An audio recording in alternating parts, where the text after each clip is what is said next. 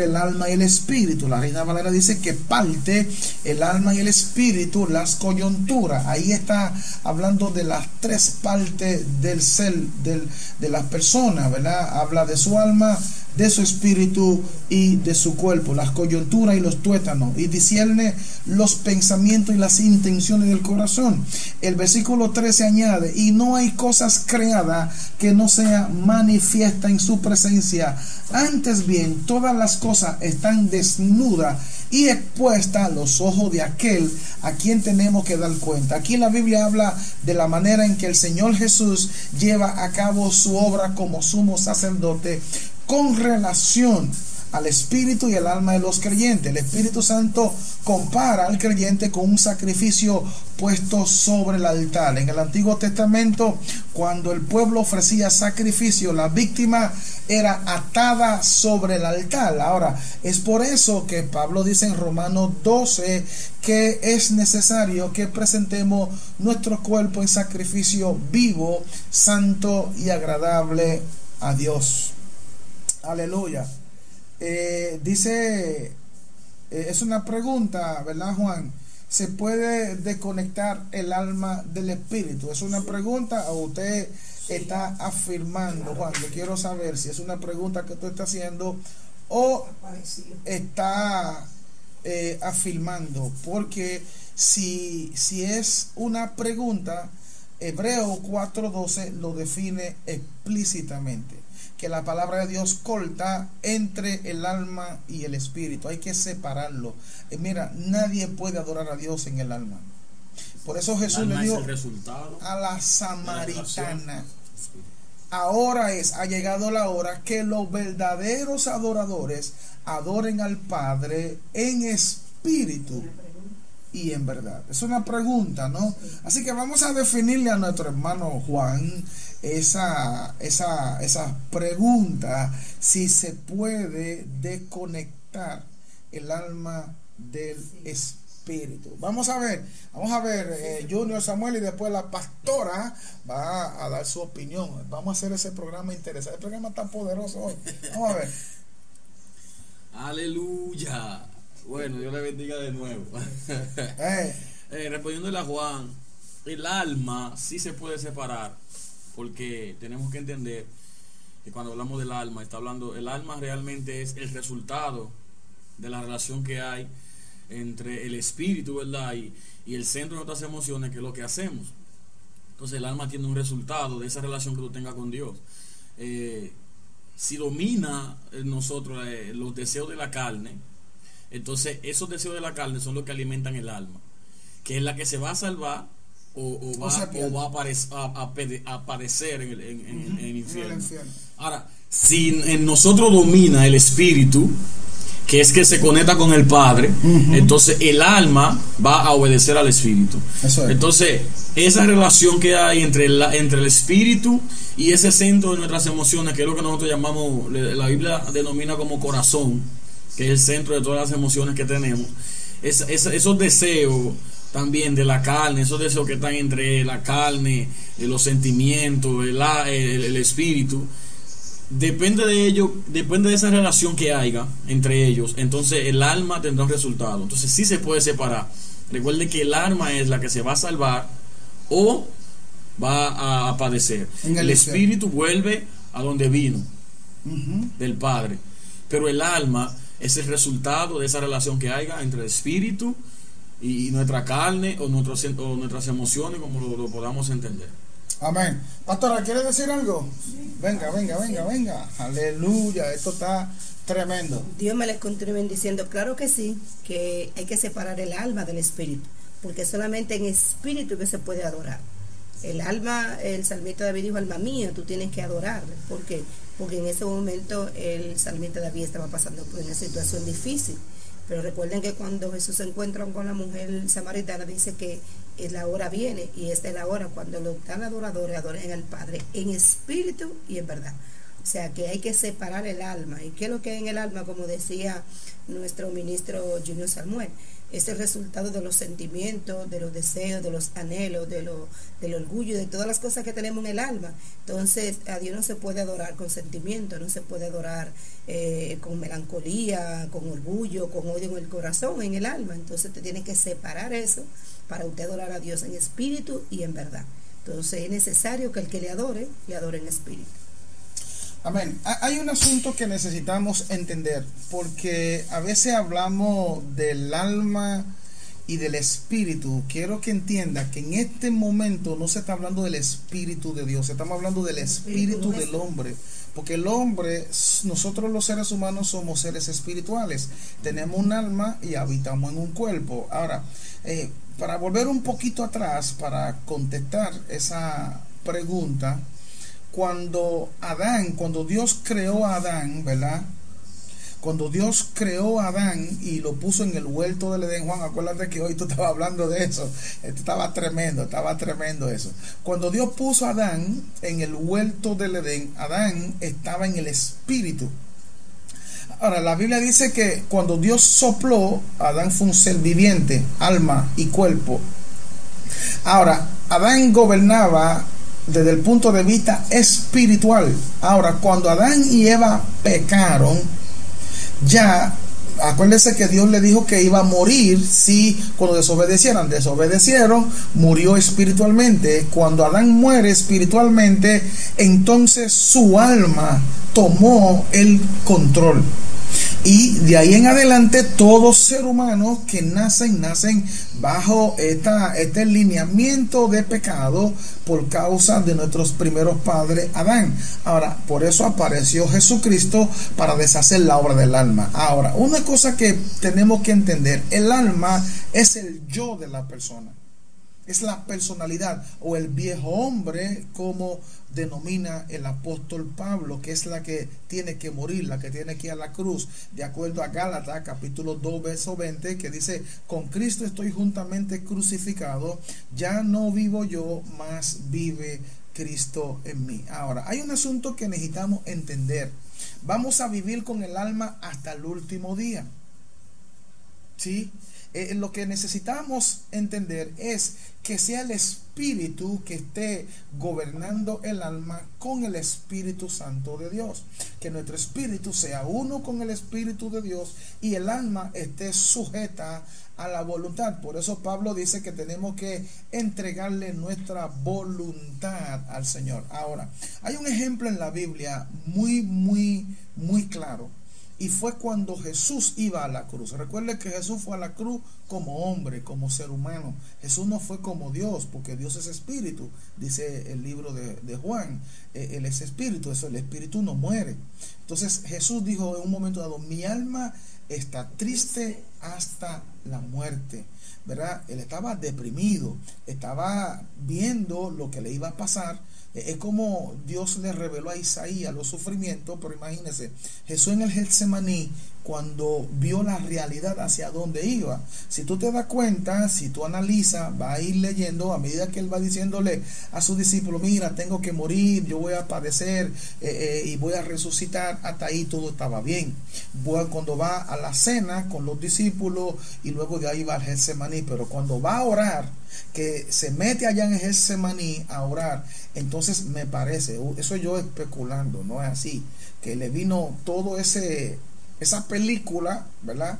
Porque Dios se lo reveló a Isaías cómo iba a sufrir, Isaías 53, pero ahora Jesús en ese maní orando va a decirle al Padre, Padre, si es posible, pasa de mí esa copa. ¿Por qué? Porque era difícil, era, él estaba viendo el sufrimiento y por eso Lucas dice que su sudor fueron como grandes gotas de sangre. Los científicos eh, eh, dicen, los estudiosos la medicina, que lo que pasó con Jesús, la presión, ¿verdad? De lo que iba a padecer, causó que sus vasos capilares se reventaran en su cabeza y por eso era que los sudores eran como grandes gotas de sangre. En ese momento Jesús necesitaba ayuda, por eso eh, vino ante los discípulos y dice, por favor, ayúdenme a orar, aunque sea una hora, porque la situación era difícil para ver, era una presión.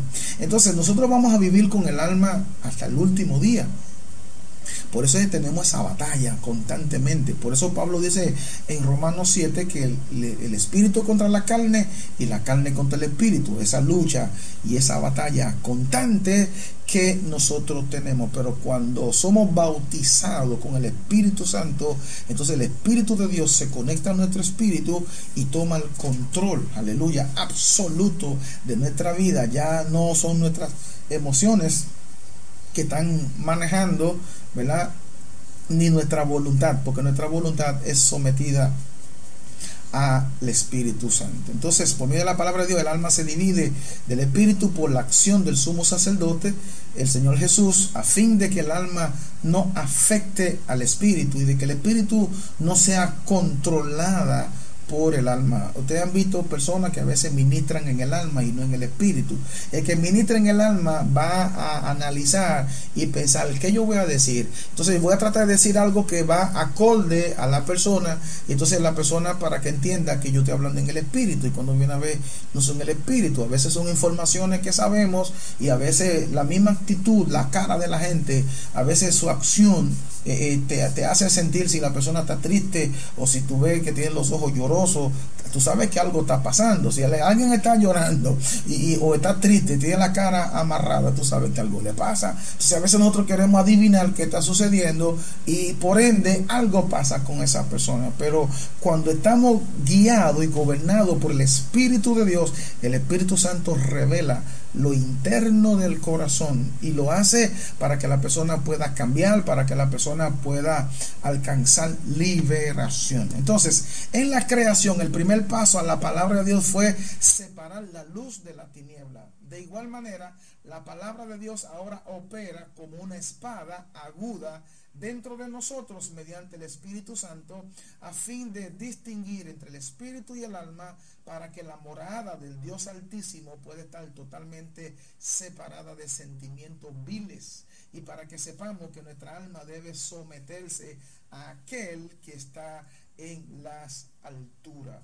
Usted se acuerda que hemos leído ese pasaje de eh, Tesalonicenses 5:23 que dice, el mismo Dios de paz os santifique por completo todo vuestro ser, espíritu, alma y cuerpo sea guardado irreprensible hasta la venida de Cristo Jesús. Anteriormente el sacerdote utilizaba cuchillo para cortar y abrir los sacrificios, pero ahora el sumo sacerdote emplea la palabra de Dios para dividir el alma de el alma del espíritu y en el creyente. Ahora, el cuchillo del sacerdote del Antiguo Testamento era muy afilado, ya que podía cortar el sacrificio en dos y podía penetrar y partir las coyunturas y los tuétanos.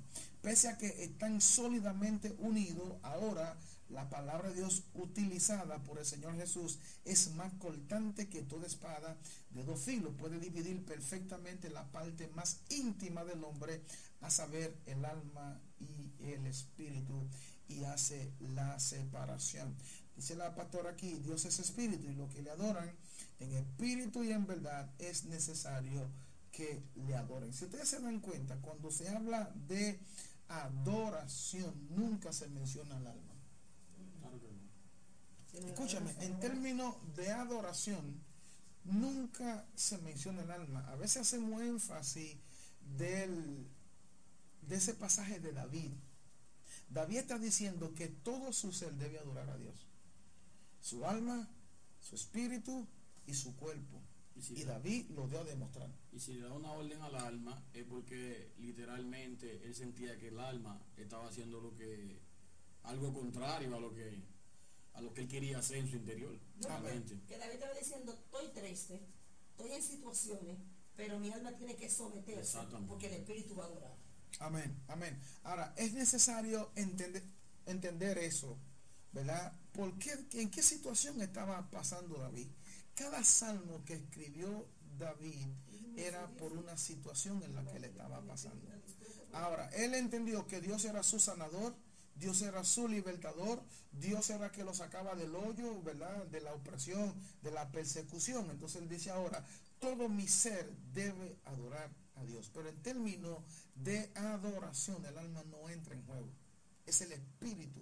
Ahora, una vez que tu espíritu está conectado con Dios, todo tu ser tiene que adorarle. Tú no puedes adorar a Dios siendo un pecador. Tú no puedes adorar a Dios siendo un mentiroso, un adúltero, un fornicario. No, porque la, esa adoración es una adoración asmática. Pero el que adora a Dios en espíritu y en verdad, todo su ser está sometido a Dios. Por eso que dice que la palabra de Dios es viva. Jesús dijo que su palabra es espíritu y es vida. Entonces, dice la palabra de Dios viva, eh, pues tiene el poder de la vida y es eficaz. O sea, la palabra eficaz es suficiente, es, es, es completo. Aleluya, bendito sea el Señor. Hay, hay que entender que independientemente sea el Espíritu Santo y el Espíritu como tal, los dos, los dos vuelven a Yahweh. Porque el Espíritu Santo desciende una vez que nuestro Señor Yeshua ¿verdad? muere, resucita, entonces envía, lo envía como consolador. Pero el Espíritu como tal, el cual Pastor se refiere, también vuelve a Yahweh porque Él fue quien lo dio en el principio. Y ese vuelve, ese espíritu que te hace te hace convencerte de, pecado, que te hace sentir que no pecas realmente. Él siempre está ahí, esa, esa vocecita que vemos en los muñequitos, como que te una mala. Bueno, esa vocecita que sabe, que te hace entender que si tú como cristiano vas a comprar un cigarrillo, te siente mal, pues ese, ese espíritu vuelve a Dios, porque es de Él, y por entonces cuando nosotros nos sujetamos a, Él, pues realmente lo que hagamos, cuando habla de adorar, adoramos, eh, busca adorador en espíritu y en verdad, pues el Espíritu está en todo momento, en todo lugar y puede viajar en cualquier situación y circunstancia. Lo que nos está diciendo que nosotros, que Dios está buscando adoradores que le adoren en todo tiempo, en todo momento, en toda circunstancia y donde quiera que nos movamos. Amén. Eso es así. Esto no quiere decir, Junior, que eh, las personas no tienen situaciones, no, no estén afectados. Te voy a poner un cuadro.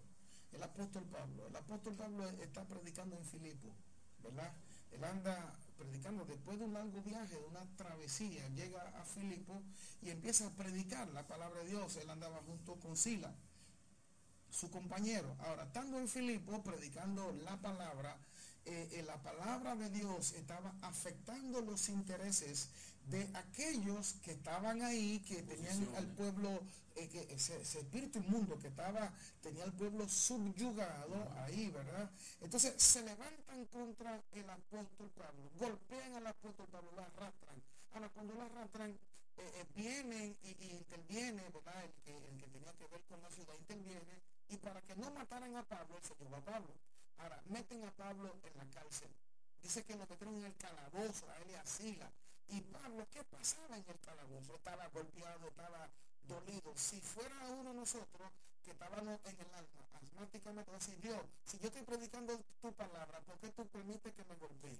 ¿Por qué tú permites que la gente me caiga arriba? Entonces, ¿dónde está el poder tuyo? ¿Y por qué tú me mandaste a predicar? ¿Por qué hiciste eso? Si Pablo hiciera eso, su alma iba a estar ahí. Pero la Biblia dice que Pablo y Sila cantaban himnos y adoraban a Dios y alababan a Dios. ¿Me entienden? En, medio del dolor ellos estaban adorando. En medio de, la situación incómoda que estaban, estaban adorando. Y eso provocó que el ángel del Señor hay que entender que en el libro de Génesis empieza diciendo, y la tierra estaba desordenada y vacía. En el original dice, y la tierra eh, estaba en caos. Pero dice que el Espíritu de Dios se movía sobre sea, sobre el caos. Ese mismo Espíritu se movía fue puesto dentro de nosotros. Aleluya. O sea que nosotros en medio del desorden, en medio del caos, si estamos en el Espíritu,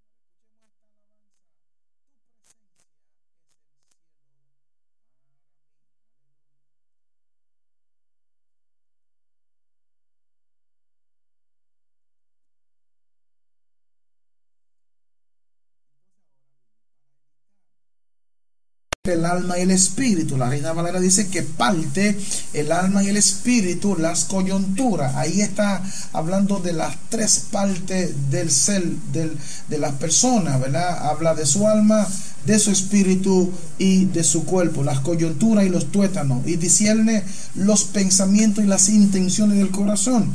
El versículo 13 añade, y no hay cosas creadas que no sea manifiesta en su presencia.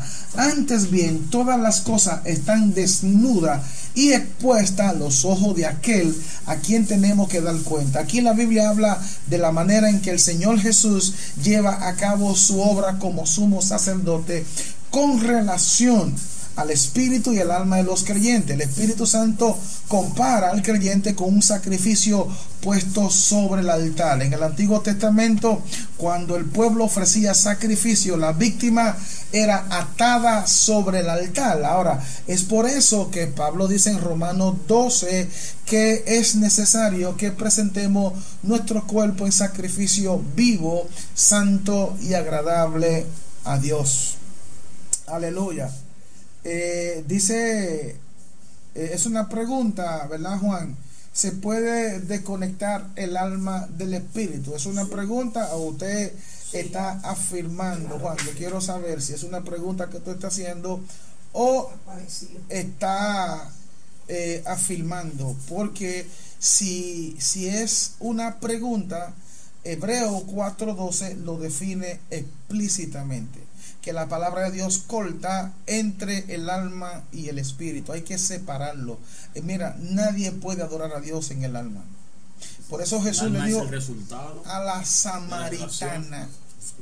Ahora es, ha llegado la hora que los verdaderos adoradores adoren al Padre en espíritu y en verdad. Es una pregunta, ¿no? Así que vamos a definirle a nuestro hermano Juan esa, esa, esa pregunta si se puede desconectar el alma del espíritu. Vamos a ver, vamos a ver, eh, Junior Samuel y después la pastora va a dar su opinión. Vamos a hacer ese programa interesante, el programa tan poderoso hoy. Vamos a ver. Aleluya. Bueno, Dios le bendiga de nuevo. eh. Eh, respondiéndole a Juan, el alma sí se puede separar porque tenemos que entender que cuando hablamos del alma, está hablando, el alma realmente es el resultado de la relación que hay entre el espíritu, ¿verdad? Y, el centro de nuestras emociones, que es lo que hacemos. Entonces el alma tiene un resultado de esa relación que tú tengas con Dios. Eh, si domina en nosotros eh, los deseos de la carne, entonces esos deseos de la carne son los que alimentan el alma, que es la que se va a salvar o, va, a, aparecer, a, en el, infierno. Ahora, si en nosotros domina el espíritu, que es que se conecta con el Padre, entonces el alma va a obedecer al espíritu. Entonces, esa relación que hay entre, la, entre el espíritu y ese centro de nuestras emociones, que es lo que nosotros llamamos, la Biblia denomina como corazón, que es el centro de todas las emociones que tenemos, esos deseos también de la carne, esos deseos que están entre la carne, eh, los sentimientos, el, el, espíritu, depende de ello, depende de esa relación que haya entre ellos, entonces el alma tendrá un resultado. Entonces sí se puede separar. Recuerde que el alma es la que se va a salvar o va a, padecer. El, espíritu vuelve a donde vino, del Padre. Pero el alma es el resultado de esa relación que haya entre el espíritu y nuestra carne o, o nuestras emociones, como lo, podamos entender. Amén. Pastora, ¿quiere decir algo? Venga, venga, venga, venga. Aleluya, esto está tremendo. Dios me les continúe bendiciendo. Claro que sí, que hay que separar el alma del espíritu, porque solamente en espíritu que se puede adorar. El alma, el salmista David dijo, alma mía, tú tienes que adorar. ¿Por qué? Porque en ese momento el salmista David estaba pasando por una situación difícil pero recuerden que cuando Jesús se encuentra con la mujer samaritana, dice que la hora viene y esta es la hora cuando los tan adoradores adoren al Padre en espíritu y en verdad. O sea que hay que separar el alma. ¿Y qué es lo que hay en el alma? Como decía nuestro ministro Junior Samuel. Es el resultado de los sentimientos, de los deseos, de los anhelos, de lo, del orgullo, de todas las cosas que tenemos en el alma. Entonces, a Dios no se puede adorar con sentimiento, no se puede adorar eh, con melancolía, con orgullo, con odio en el corazón, en el alma. Entonces, te tienes que separar eso para usted adorar a Dios en espíritu y en verdad. Entonces, es necesario que el que le adore, le adore en espíritu. Amén. Hay un asunto que necesitamos entender, porque a veces hablamos del alma y del espíritu. Quiero que entienda que en este momento no se está hablando del espíritu de Dios, estamos hablando del espíritu del hombre. Porque el hombre, nosotros los seres humanos somos seres espirituales. Tenemos un alma y habitamos en un cuerpo. Ahora, eh, para volver un poquito atrás, para contestar esa pregunta, cuando Adán, cuando Dios creó a Adán, ¿verdad? Cuando Dios creó a Adán y lo puso en el huerto del Edén, Juan, acuérdate que hoy tú estabas hablando de eso. Esto estaba tremendo, estaba tremendo eso. Cuando Dios puso a Adán en el huerto del Edén, Adán estaba en el espíritu. Ahora, la Biblia dice que cuando Dios sopló, Adán fue un ser viviente, alma y cuerpo. Ahora, Adán gobernaba desde el punto de vista espiritual. Ahora, cuando Adán y Eva pecaron, ya acuérdense que Dios le dijo que iba a morir si cuando desobedecieran, desobedecieron, murió espiritualmente. Cuando Adán muere espiritualmente, entonces su alma tomó el control. Y de ahí en adelante, todos ser humanos que nacen, nacen bajo esta, este lineamiento de pecado por causa de nuestros primeros padres, Adán. Ahora, por eso apareció Jesucristo para deshacer la obra del alma. Ahora, una cosa que tenemos que entender, el alma es el yo de la persona es la personalidad o el viejo hombre como denomina el apóstol Pablo, que es la que tiene que morir, la que tiene que ir a la cruz, de acuerdo a Gálatas capítulo 2 verso 20, que dice, con Cristo estoy juntamente crucificado, ya no vivo yo, más vive Cristo en mí. Ahora, hay un asunto que necesitamos entender. Vamos a vivir con el alma hasta el último día. ¿Sí?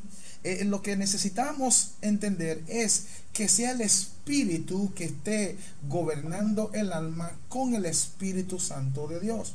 Que nuestro espíritu sea uno con el Espíritu de Dios y el alma esté sujeta a la voluntad. Por eso Pablo dice que tenemos que entregarle nuestra voluntad al Señor. Ahora, hay un ejemplo en la Biblia muy, muy, muy claro y fue cuando Jesús iba a la cruz. Recuerde que Jesús fue a la cruz como hombre, como ser humano. Jesús no fue como Dios, porque Dios es espíritu, dice el libro de, Juan.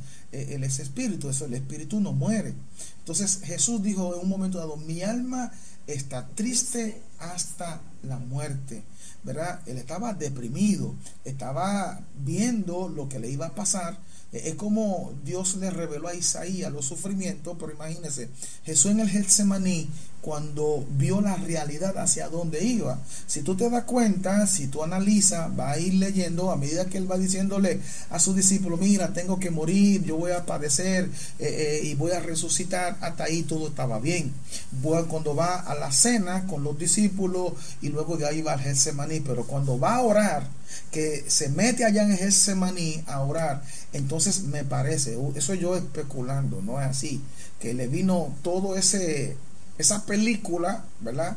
Porque Dios se lo reveló a Isaías cómo iba a sufrir, Isaías 53, pero ahora Jesús en ese maní orando va a decirle al Padre, Padre, si es posible, pasa de mí esa copa. ¿Por qué? Porque era difícil, era, él estaba viendo el sufrimiento y por eso Lucas dice que sus sudor fueron como grandes gotas de sangre. Los científicos eh, eh, dicen, y los estudiosos la medicina, que lo que pasó con Jesús, la presión, ¿verdad? De lo que iba a padecer, causó que sus vasos capilares se reventaran en su cabeza y por eso era que los sudores eran como grandes gotas de sangre. En ese momento Jesús necesitaba ayuda, por eso eh, vino ante los discípulos y dice, por favor, ayúdenme a orar, aunque sea una hora, porque la situación era difícil para ver, era una presión.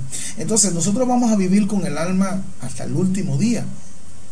Por eso tenemos esa batalla constantemente. Por eso Pablo dice en Romanos 7 que el, espíritu contra la carne y la carne contra el espíritu. Esa lucha y esa batalla constante que nosotros tenemos. Pero cuando somos bautizados con el Espíritu Santo, entonces el Espíritu de Dios se conecta a nuestro espíritu y toma el control, aleluya, absoluto de nuestra vida. Ya no son nuestras emociones que están manejando, ¿verdad?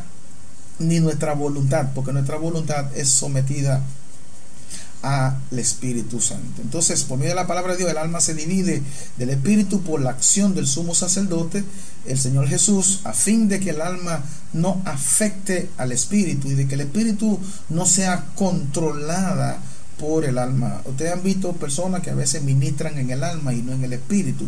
El que ministra en el alma va a analizar y pensar qué yo voy a decir. Entonces voy a tratar de decir algo que va acorde a la persona entonces la persona para que entienda que yo estoy hablando en el espíritu y cuando viene a ver no son el espíritu. A veces son informaciones que sabemos y a veces la misma actitud, la cara de la gente, a veces su acción eh, eh, te, hace sentir si la persona está triste o si tú ves que tiene los ojos llorosos tú sabes que algo está pasando. Si alguien está llorando y, o está triste, tiene la cara amarrada, tú sabes que algo le pasa. Entonces a veces nosotros queremos adivinar qué está sucediendo y por ende algo pasa con esa persona. Pero cuando estamos guiados y gobernados por el Espíritu de Dios, el Espíritu Santo revela lo interno del corazón y lo hace para que la persona pueda cambiar, para que la persona pueda alcanzar liberación. Entonces, en la creación, el primer paso a la palabra de Dios fue separar la luz de la tiniebla. De igual manera, la palabra de Dios ahora opera como una espada aguda dentro de nosotros mediante el Espíritu Santo a fin de distinguir entre el espíritu y el alma para que la morada del Dios Altísimo pueda estar totalmente separada de sentimientos viles y para que sepamos que nuestra alma debe someterse a aquel que está en las alturas. Usted se acuerda que hemos leído ese pasaje de eh, Tesalonicenses 5:23 que dice, el mismo Dios de paz os santifique por completo todo vuestro ser, espíritu, alma y cuerpo sea guardado irreprensible hasta la venida de Cristo Jesús. Anteriormente el sacerdote utilizaba cuchillo para cortar y abrir los sacrificios, pero ahora el sumo sacerdote emplea la palabra de Dios para dividir el alma de el alma del espíritu y en el creyente. Ahora, el cuchillo del sacerdote del Antiguo Testamento era muy afilado, ya que podía cortar el sacrificio en dos y podía penetrar y partir las coyunturas y los tuétanos. Pese a que están sólidamente unidos, ahora la palabra de Dios utilizada por el Señor Jesús es más cortante que toda espada de dos filos. Puede dividir perfectamente la parte más íntima del hombre, a saber, el alma y el espíritu, y hace la separación. Dice la pastora aquí, Dios es espíritu y lo que le adoran en espíritu y en verdad es necesario que le adoren. Si ustedes se dan cuenta, cuando se habla de adoración, nunca se menciona el alma. Escúchame, en términos de adoración, nunca se menciona el alma. A veces hacemos énfasis del, de ese pasaje de David. David está diciendo que todo su ser debe adorar a Dios. Su alma, su espíritu y su cuerpo.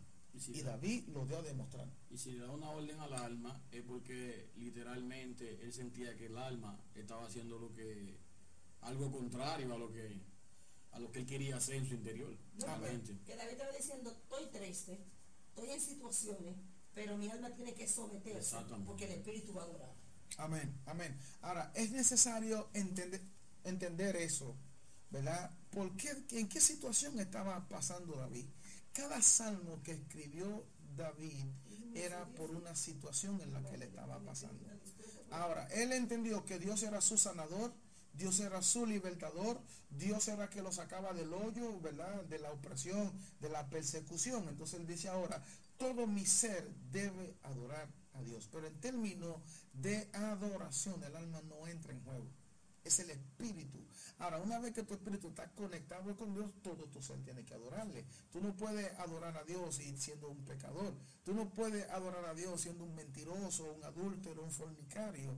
No, porque la, esa adoración es una adoración asmática. Pero el que adora a Dios en espíritu y en verdad, todo su ser está sometido a Dios. Por eso que dice que la palabra de Dios es viva. Jesús dijo que su palabra es espíritu y es vida. Entonces, dice la palabra de Dios viva, eh, pues tiene el poder de la vida y es eficaz. O sea, la palabra eficaz es suficiente, es, es, completo. Aleluya, bendito sea el Señor. Hay, hay que entender que independientemente sea el Espíritu Santo y el Espíritu como tal, los dos, los dos vuelven a Yahweh. Porque el Espíritu Santo desciende una vez que nuestro Señor Yeshua ¿verdad? muere, resucita, entonces envía, lo envía como consolador. Pero el Espíritu como tal, el cual Pastor se refiere, también vuelve a Yahweh porque Él fue quien lo dio en el principio. Y ese vuelve, ese espíritu que te hace te hace convencerte de, pecado, que te hace sentir que no pecas realmente. Él siempre está ahí esa, esa vocecita que vemos en los muñequitos, como que te una mala. Bueno, esa vocecita que sabe, que te hace entender que si tú como cristiano vas a comprar un cigarrillo, te siente mal, pues ese, ese espíritu vuelve a Dios, porque es de Él. Y por entonces cuando nosotros nos sujetamos a, Él, pues realmente lo que hagamos, cuando habla de adorar, adoramos, eh, busca adorador en espíritu y en verdad, pues el espíritu está en todo momento, en todo lugar y puede viajar en cualquier situación y circunstancia. Lo que nos está diciendo que nosotros, que Dios está buscando adoradores que le adoren en todo tiempo, en todo momento, en toda circunstancia y donde quiera que nos movamos. Amén. Eso es así. Esto no quiere decir, Junior, que eh, las personas no tienen situaciones, no, no estén afectados. Te voy a poner un cuadro. El apóstol Pablo. El apóstol Pablo está predicando en Filipo. ¿verdad? Él anda predicando después de un largo viaje, de una travesía, llega a Filipo y empieza a predicar la palabra de Dios. Él andaba junto con Sila, su compañero. Ahora, estando en Filipo predicando la palabra, eh, la palabra de Dios estaba afectando los intereses de aquellos que estaban ahí, que tenían al pueblo, eh, que ese, espíritu inmundo que estaba, tenía al pueblo subyugado ahí, ¿verdad? Entonces se levantan contra el apóstol Pablo, golpean al apóstol Pablo, lo arrastran. Ahora, cuando lo arrastran, eh, vienen y, interviene, ¿verdad? El que, el que tenía que ver con la ciudad interviene, y para que no mataran a Pablo, se llevó a Pablo. Ahora, meten a Pablo en la cárcel. Dice que lo metieron en el calabozo, a él y a Sila. Y Pablo, ¿qué pasaba en el calabozo? Estaba golpeado, estaba dolido. Si fuera uno de nosotros que estábamos en el alma, asmáticamente, decir, Dios, si yo estoy predicando tu palabra, ¿por qué tú permites que me golpeen? ¿Por qué tú permites que la gente me caiga arriba? Entonces, ¿dónde está el poder tuyo? ¿Y por qué tú me mandaste a predicar? ¿Por qué hiciste eso? Si Pablo hiciera eso, su alma iba a estar por ahí la Biblia dice que Pablo y Silas cantaban himnos y adoraban a Dios y alababan a Dios. ¿Me entienden? En, medio del dolor ellos estaban adorando. En medio de, la situación incómoda que estaban, estaban adorando. Y eso provocó que el ángel del Señor hay que entender que en el libro de Génesis empieza diciendo, y la tierra estaba desordenada y vacía. En el original dice, y la tierra eh, estaba en caos. Pero dice que el Espíritu de Dios se movía sobre la se ha surrencado. Ese mismo espíritu de sabiduría fue puesto dentro de nosotros. Aleluya. O sea que nosotros en medio del desorden, en medio del caos, ¿eh? si estamos en el espíritu, amén. Entonces vamos a adorar. Amén, amén. Y no significa, no significa